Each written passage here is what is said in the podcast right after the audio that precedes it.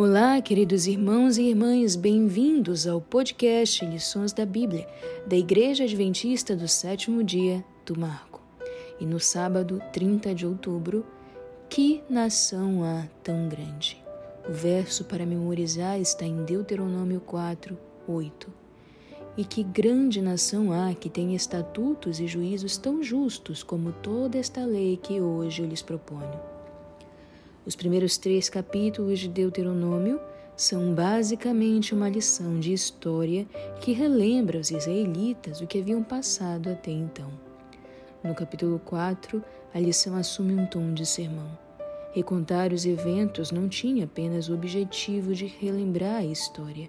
Em vez disso, servia a um propósito: mostrar-lhes o poder e a graça divina atuando entre o povo e a certeza de que, embora falhassem, o Senhor ainda honraria sua aliança com eles. O capítulo 4 começa com a expressão hebraica que significa e agora ou então agora.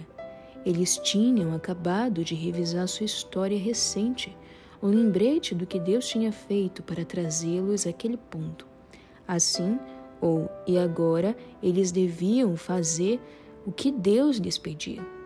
É por isso que o primeiro verbo que aparece após o então agora é chamar, o mesmo verbo e na mesma forma usado no início da oração chamar, que significa ouvir ou obedecer.